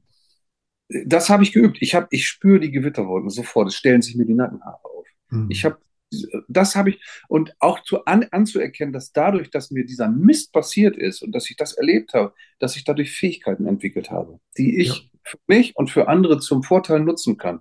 Ja. Die Empathie gegenüber Menschen, die, die Übergriffigkeiten erlebt haben, die in ihrer persönlichen Hölle gefangen sind und immer wieder an dieselbe Wand rennen und nicht sehen, links da ist eine Tür, das geht ganz einfach. wenn ich nur ein bisschen an den Stellschrauben drehe. Es geht nicht darum, irgendwie alles über Bord zu werfen. Nee, funktioniert eh nicht. Sondern einfach zu gucken, was kann ich denn ein ganz klein bisschen anders machen, dass ich nicht immer wieder in diese scheiß Bärenfalle tappe und mir jedes Mal wieder den Fuß abhacke dabei. So, solche Sachen, das hätte ich nie entwickelt, wenn ich das nicht erlebt hätte. So. Und auf der anderen, also insofern bin ich auch immer wieder dankbar dafür. Ja, guck mal, Buddhisten, ich bin ja nicht wirklich Buddhist, aber ich mag das Bild einfach. Meine Ja. Gesche- das Ding geschenkt. Äh, Und ähm, Buddhisten ähm, bitten darum, teilweise Leid erfahren zu dürfen, Hm. um Erkenntnis zu erlangen. Ja, ja. Äh, Gut, habe ich nicht drum gebeten, ist trotzdem da gewesen. Ich habe meine Erkenntnisse bekommen und es ist, ähm, dieses fucking Leben ist einfach nicht leicht. Also, äh, was, was ich gerade gedacht habe, Stichwort Urvertrauen, wo du sagst, du hast so viele Jahre so hart dran gearbeitet, Urvertrauen zu kriegen. Mhm. Und diese Intuition zu spüren, was ist hier gerade Phase? So, wie ist hier die Stimmung? So, da bist du ja eigentlich mittendrin. Das Problem ist, das Problem, ich hasse das zu sagen. Also, die, ich weiß, dass inzwischen alles, Mhm. dass ich irgendwie kann. Mhm. Nur was sofort danach, nach der Intuition kommt, ist der Zweifel daran, dass ich ja Ja, ja, Ja, ja, okay. Oder dass ich irgendwelche, ich bin gerade dabei zu lernen, wie man, wie man eine Aura wahrnimmt. Ja, Ja. und dann kommt mit, du bist bekloppt, du bist bekloppt, das ist alles Quatsch, esoterischer Scheiß. Nein. Oder ähm, mich mit, mit, mit Dingen auseinanderzusetzen, die äh, Wissenschaft für nicht existent hält, wo sich jetzt immer weiter die Grenzen verschieben oder zu, zu dem, Mhm. dass irgendwie doch vielleicht möglich wäre. Ähm, immer das Gefühl, Alter, du bist bekloppt. So, und da, das ist zwar ständig. Auf der anderen Seite denke ich immer, okay, es ist gut, alles anzuzweifeln und nicht einfach für einfach so hinzunehmen. Es ist äh, auch Fall. gut, immer wieder zu hinterfragen, ist das hier noch okay oder bin ich schon, äh, muss ich den Krankenwagen rufen? So, und das ist übrigens auch eine Nummer. Ich, ich, ich kann, ich, meine zotigen Sprüche, das hilft mir total. Mhm. Das hilft mir total in diesem, nicht ins, also wenn ich in so einem Drama drin bin, dann, boah, mich so wach zu machen, indem ich einen blöden Spruch mache. Mhm. Manche finden es lustig, manche nicht. Ist nicht mein Problem. Ich finde es dann lustig. Und da wieder rauszutauchen, den Kopf wieder Ja. über Wasser. Ja, ja. Ähm, und all das habe ich, ich bin so, wie ich bin, weil ich das erlebt habe, was ich erlebt habe. Mhm. Und auf der einen Seite ist es eine total schwere Prüfung, auf der anderen Seite denke ich, gut, bin hierher gekommen auf diesen komischen, auf diese komische, ich hätte mir was leichteres suchen können, als auf diesen komischen Erdball zu kommen und hier Mhm. nochmal, oh, noch eine Runde drehen, oh, okay, äh, gut, aber, ähm, und dann denke ich, okay, du hast eine Menge Leid erfahren, aber du hast dir was ausgesucht. Du hast dir zumindest schon mal kein Kriegsgebiet ausgesucht. Das ist ja schon mal irgendwie, Ja, ja. ne? Und ähm, auch dieser Gedanke, gut, ich habe viel Scheiße erlebt und verdammt nochmal, es ist ein Witz gegen das, was andere Menschen erleben müssen jeden Tag auf dieser Welt. Das heißt Mhm. nicht, dass ich das kleiner mache, sondern ich nehme das sehr ernst, was mir passiert ist. Ich habe meine Geschichte, die haben ihre Geschichte, die haben sich das. Ich, ich glaube wirklich daran, dass wir das uns irgendwie wählen, was wir hier auf dieser Welt lernen sollen. Also ich glaube immer mehr daran. Und dann denke ich, okay, ich habe mir das gewählt, dann lerne ich jetzt dran. Anstatt zu sagen, oh, ich geht mir so schlecht, da habe ich früher gemeint, es geht mir so schlecht, ich bin so, oh, ja, alle brauchen, Hilfe. Nee, Mhm. ich Ja. will da. Ja. Martin, es gibt eine Frage, die ich ähm, in dem Männer- und dem Frauenbuch, ähm, also beziehungsweise zwei Fragen. Die erste Frage ähm, von den beiden kommt in dem Interview ziemlich zum, äh, gegen Ende des Interviews. Ähm, das sind die Fragen, ähm, ähm, und das hast du ja ein Stück weit schon beantwortet. Ähm, was hast du an körperlicher, seelischer und sexueller Gewalt in deinem Leben erlebt? Ähm, und die Frage, die ich in den Interviews dran anschließe und die ich dir gerne auch stellen würde, wo ist das, was in dich reingekommen ist in der Hinsicht? Wo ist das hingegangen? Also ähm, was, wo, was und wo würdest du sagen, hast du was davon weitergegeben? Bist du selber gewalttätig, übergriffig geworden auf körperlicher, seelischer, sexueller Ebene? Oder, Äh, also, also, äh, um es dir ein bisschen leichter zu machen, ich glaube, äh, also mein Gefühl, äh, oder, oder wenn ich auch auf mich selber gucke, äh, bei mir ist vieles in Autoaggression gelandet, viel in Sachaggression. Ich habe viel Sachen kaputt gemacht. Ähm, Fremdaggression war nicht so mein Thema. mhm. So. Wobei ich hinterher beim Reflektieren schon gemerkt habe, dass ich äh, äh, ähm, Julika gegenüber in unserer Partnerschaft mitunter durchaus äh, auch manipulativ war. Solche Geschichten. Das ist ein gutes Stichpunkt, guter Stich, äh, gutes Stichwort. Manipulativ kann ich sein. Äh, ich kann auch übergriffig sein, wo ich denke, irgendwie, Mann, ey, jetzt machst du es genau wie deine Mutter. Lass doch deine Partnerin so sein, wie sie ist und versuch damit klarzukommen, anstatt dir immer zu sagen, wie sie es besser machen kann. Mhm. Leider immer noch so bei mir. Ich hasse es und ich erwische mich immer wieder dabei, dass ich sage, oh, mach's doch anders. Und Mhm. dann ist es tatsächlich aus dem, aus dem, äh, aus dem, ähm, aus dem Gefühl der Hilfe, des, der Hilfsbereitschaft. Ich möchte jemandem helfen, weil ich sehe das Drama, was da immer wieder, wie, gesagt, immer gegen die Wand laufen, anstatt zu sehen, dass da die Tür ist. Es hat aber in einer Beziehung, kann ich als therapeutische Arbeit, kann ich gucken, jemandem zu sagen, guck doch mal weiter links. Aber wenn ich das in einer Beziehung mache, dann wird's nervig. Weil das ist immer von oben herab. Mhm. So, ne? Und äh, ich, ich habe gelernt, wenn du helfen, gib Hilfe, wenn du gefragt wirst, aber nicht Mhm. ungefragt, Ja. weil das ist übergriffig. Und ich bin davon überhaupt nicht frei. Null. Ähm, ich denke aber, ich habe, ähm, wir, also gerade mit meiner Süße und ich haben irgendwie immer Gespräche darüber und wir klären das oft und es tut mir auch dann echt wahnsinnig leid, dass ich so ein Arschloch bin. Und ich fühle mich dann echt als Arschloch. Mhm. Ähm, und ähm, so merken wir immer, dass wir beide unsere Baustellen haben. Sie ihre, sie hat auch wirklich krasse Sachen erlebt und ähm, ist auch ein Missbrauchskind.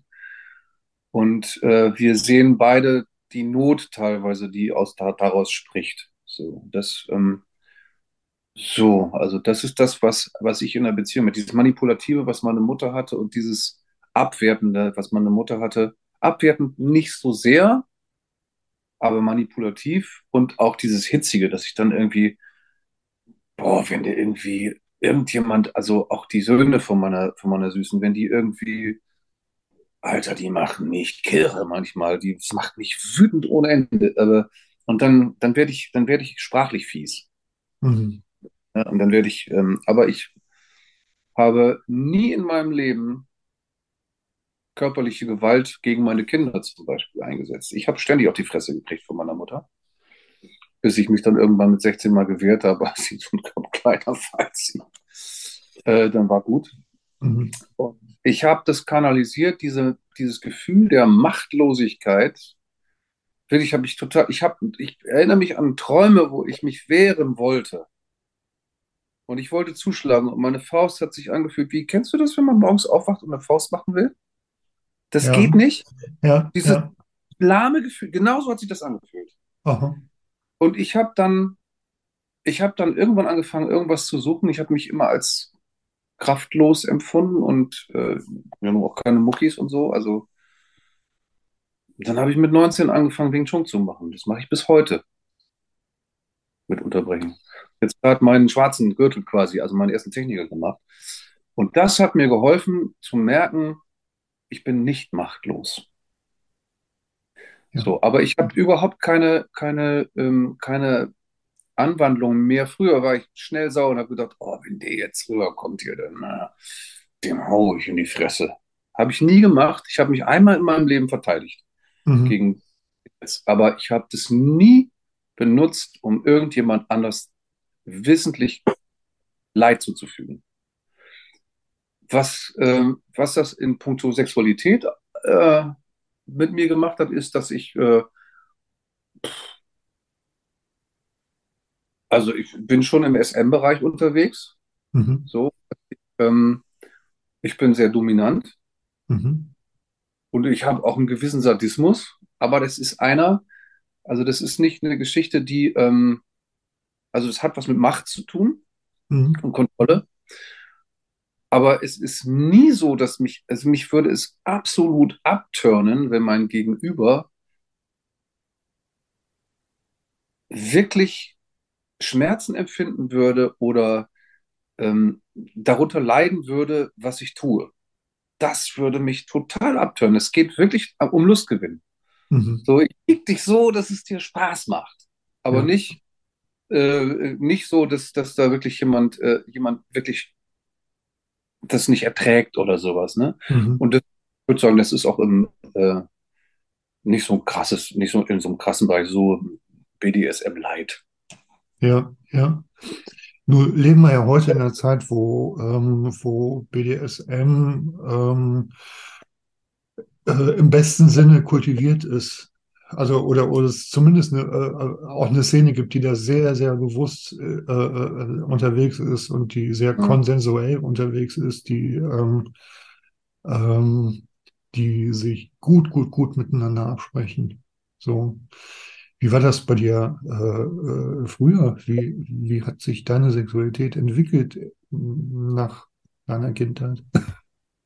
Naja, also dieses Thema, ähm, dieses Thema ähm, so mit der Machtgeschichte und diesem so mal hier Augen verbinden und da mal Fesselspielchen zu machen, das war schon früh der Fall. Mhm. Und es war aber immer unerfüllt, weil ähm, ähm, denn vielleicht doch Überforderung und äh, da war und äh, so, keine Ahnung, das war, also ich hatte bis, bis, bis vor ein paar Jahren eine total unerfüllte Sexualität eigentlich. Auch mit der Mutter meiner Kinder war das eher so eine, okay, also am Anfang wie immer toll Mhm. und irgendwann eingeschlafen und äh,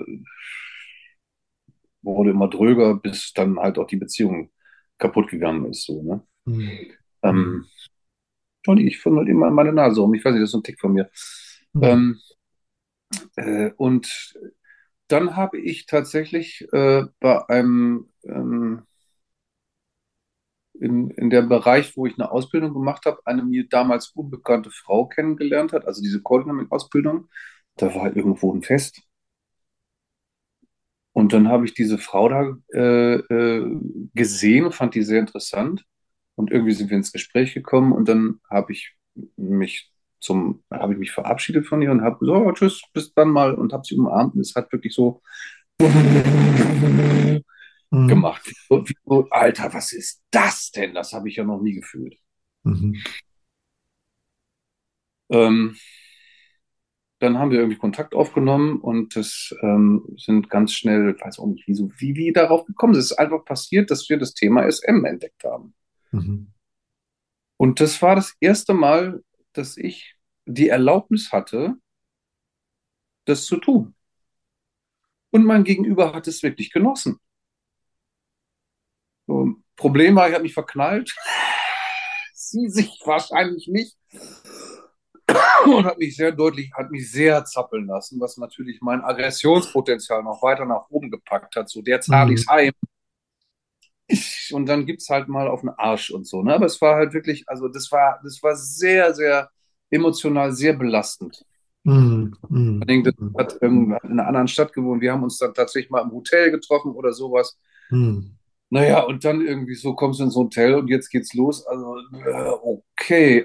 Ähm, und was ist, wenn es scheiße ist?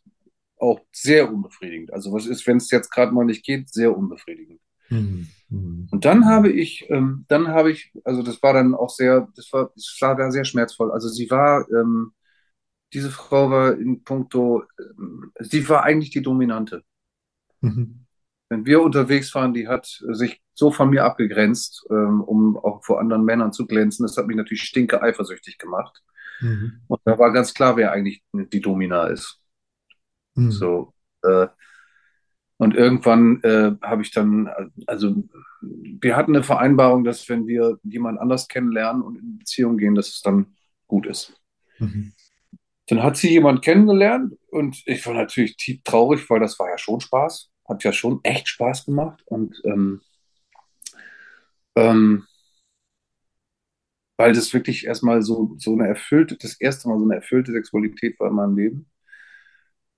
Dann hat die sich irgendwann nochmal zurückgemeldet, aber tja, da war es zu spät. Da habe ich nämlich meine heutige Frau kennengelernt, vor vier Jahren ungefähr. Mhm. Wir haben uns tatsächlich auf dem Datingportal kennengelernt und ähm, das war das erste Mal in meinem Leben, dass mich das so verunsichert hat, dass eine Frau mich wirklich will, dass da erstmal monatelang überhaupt nichts gelaufen ist. Und ich war schon, ich war schon auf dem Absch ich war schon auf dem Absprung und habe gesagt, das so dieser typische beschissene Satz, lass uns Freunde sein, Mhm. ins Auto gesetzt. Wir wohnen ja damals 40 Kilometer auseinander, Mhm. in Richtung Heimat gefahren und dann machte mein Herz so, nein, du Arschloch! umgedreht und habe gesagt, großer Fehler, das geht nicht.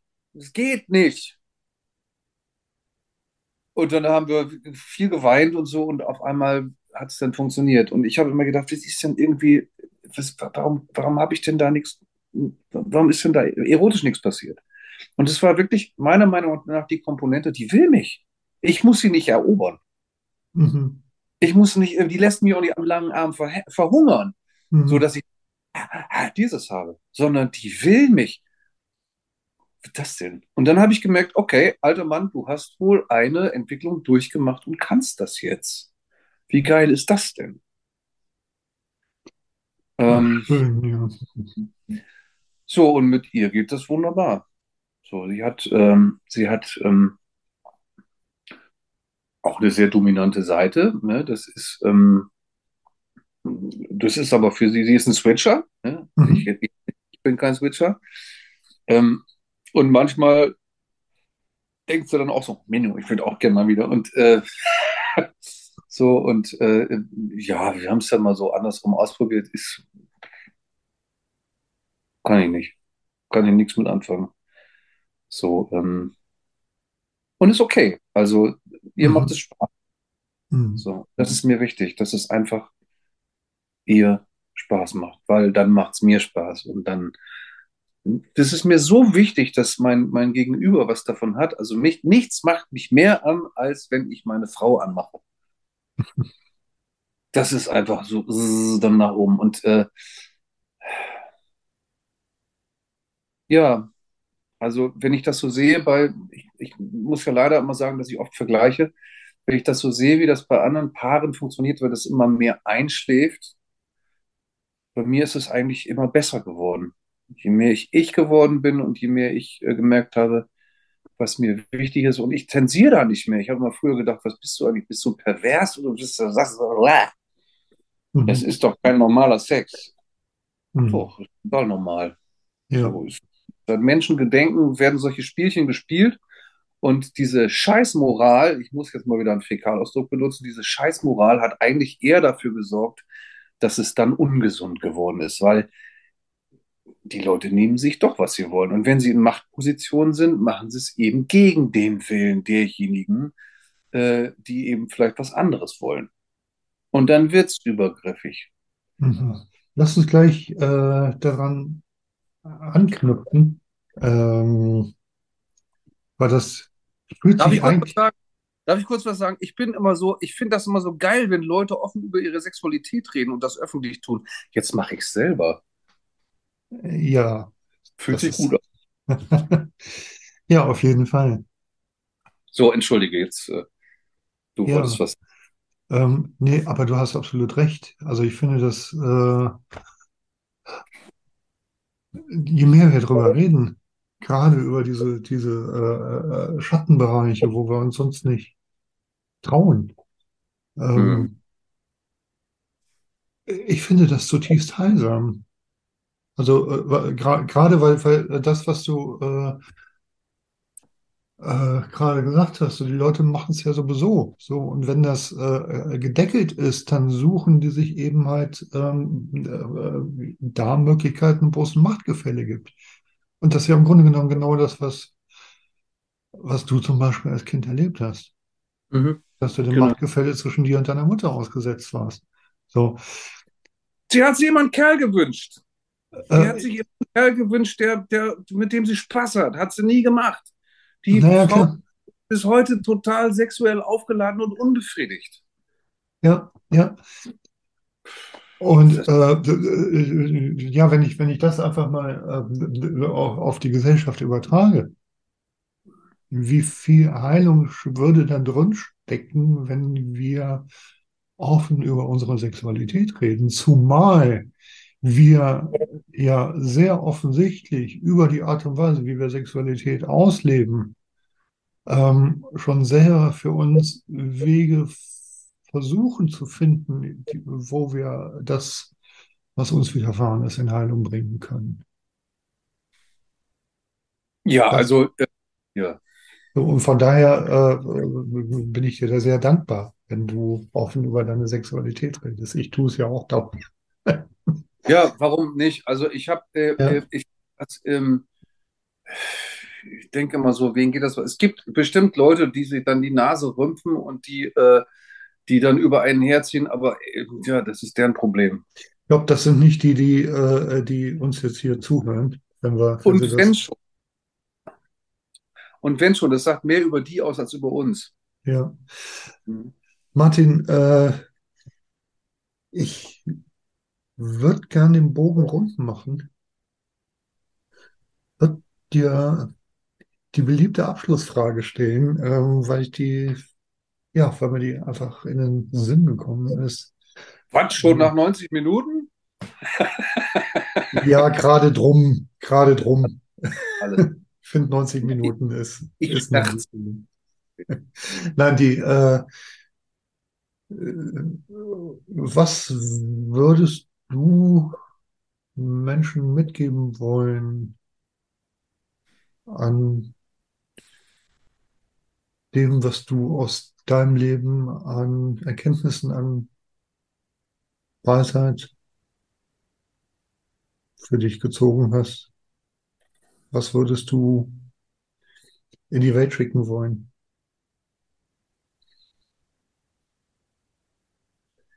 du musst es nicht alleine machen. Ähm,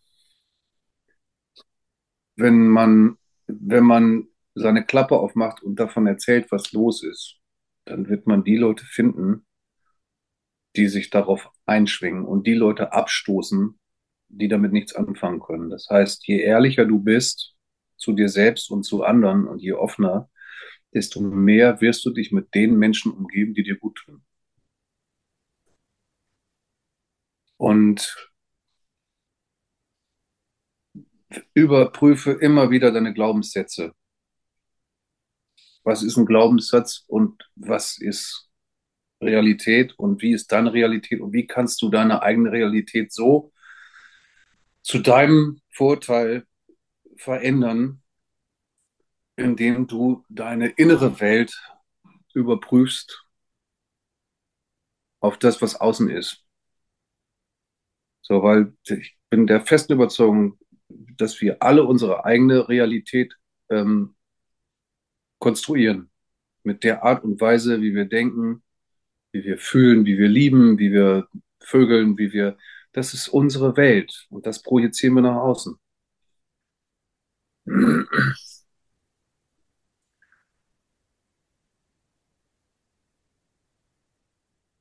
Und ich meine, was ich nur jedem empfehlen kann, ist, verdammt nochmal, schnappt euch einen Therapeuten oder eine Therapeutin und geht euren Scheiß an. So, wir haben leider viel zu wenige. Wir, bräuchten mindestens viermal so viele Therapeuten und Therapeutinnen und gute. Es gibt ja auch Leute, die nicht gut sind. So, und Durchaus, ähm, ja. also ich möchte mich jetzt nicht irgendwie, ähm, das muss ja nicht für jeden gut sein, aber meine Erfahrung ist, wenn man lernt, seiner Intuition wieder zu folgen und nicht dem, was man beigebracht hat von Familie, von Kirche, von irgendwelchen sonstigen beschissenen Institutionen, die nur im Eigeninteresse handeln. Das ist meine feste Überzeugung. Diese ganzen Institutionen handeln im Eigeninteresse und nicht im Interesse der Menschen, denen sie vorgeben, etwas Gutes für sie zu tun. Mhm. Ähm, ich habe ich hab eine Zeit gehabt, wo ich christlich war. Ich habe noch nie so viel Arschlöcher gesehen wie in der Zeit. Echt nicht. So ein verlogenes Pack. Bah! So, und ähm, ich, ich, boah, der heilige Zorn geht wieder los, ne? Wenn ich an katholische Kirche oder denke ich, was macht ihr? Oder dieser ganze Kram da, weil die Hälfte der Welt ist irgendwie regiert von Leuten, die anderen vorschreiben, sich die Vorhaut abschneiden zu lassen oder Kopftuch zu tragen oder, äh, oder regelmäßig zu beten oder so. Ah, so, was macht ihr, weißt du? Mhm. Das, das auch nicht. Und mich, mich versöhnt so sehr, dass ich dann merke, okay, äh, versuch zu lernen, deiner inneren Stimme zu vertrauen und im Hier und Jetzt irgendwie zu, es klingt so abgedroschen, aber es ist so. Hier und Jetzt Intuition und lass die Gedanken los. Mhm. Weil das da oben ist unglaublich gut geeignet, um dich zu verarschen. Mhm. Ne, Ich muss immer an Snape denken. Was war das noch? An, an ich liebe Harry Potter.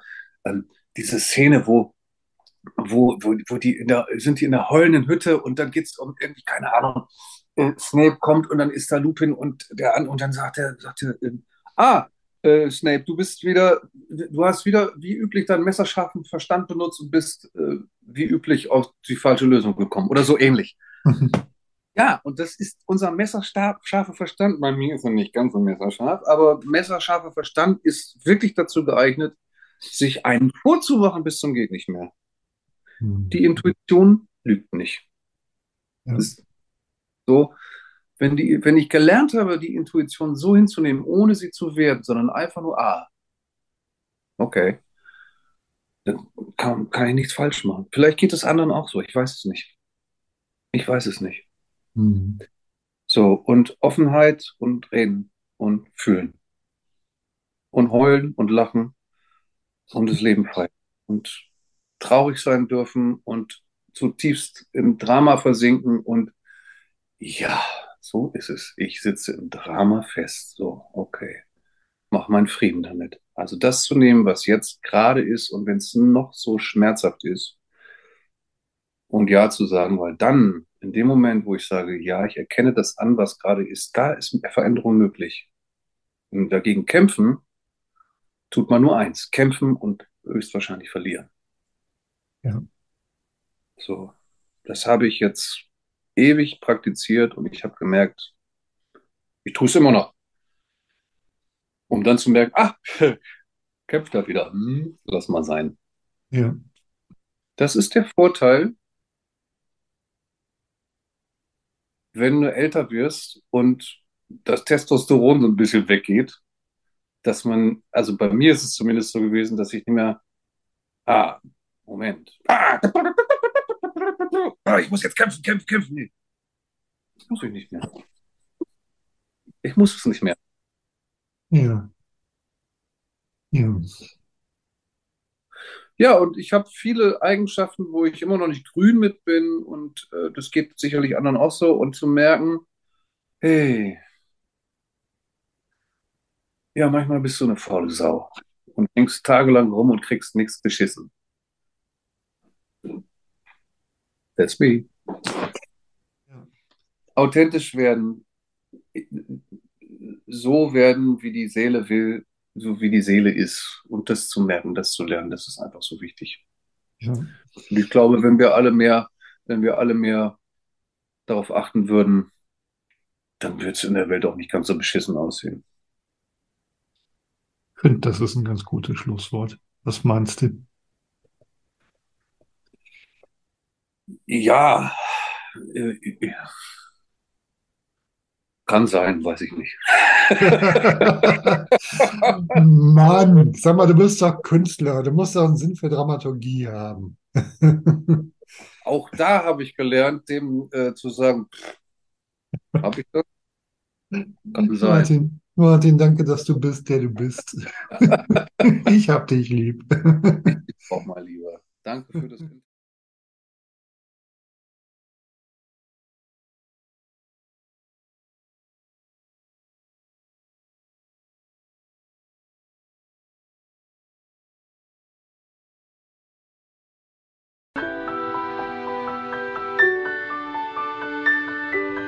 Wenn euch die Begegnung von Mensch zu Mensch jenseits aller Geschlechterklischees interessiert, wenn ihr Lust habt, euch in der Begegnung von Mensch zu Mensch auch selbst wiederzuerkennen und in Liebe anzusehen, dann lade ich euch herzlich ein, zurück von Mars und Venus zu abonnieren. Oder ihr schaut auf meine Webseite Männerfrauen wir sind Menschen.de. Den Link findet ihr auch in den Show Notes. Dort könnt ihr mir auch schreiben, meine Bücher bestellen, findet Angebote von Mensch zu Mensch oder könnt mein Newsletter abonnieren. Und nun wünsche ich euch viele berührende Begegnungen von Mensch zu Mensch.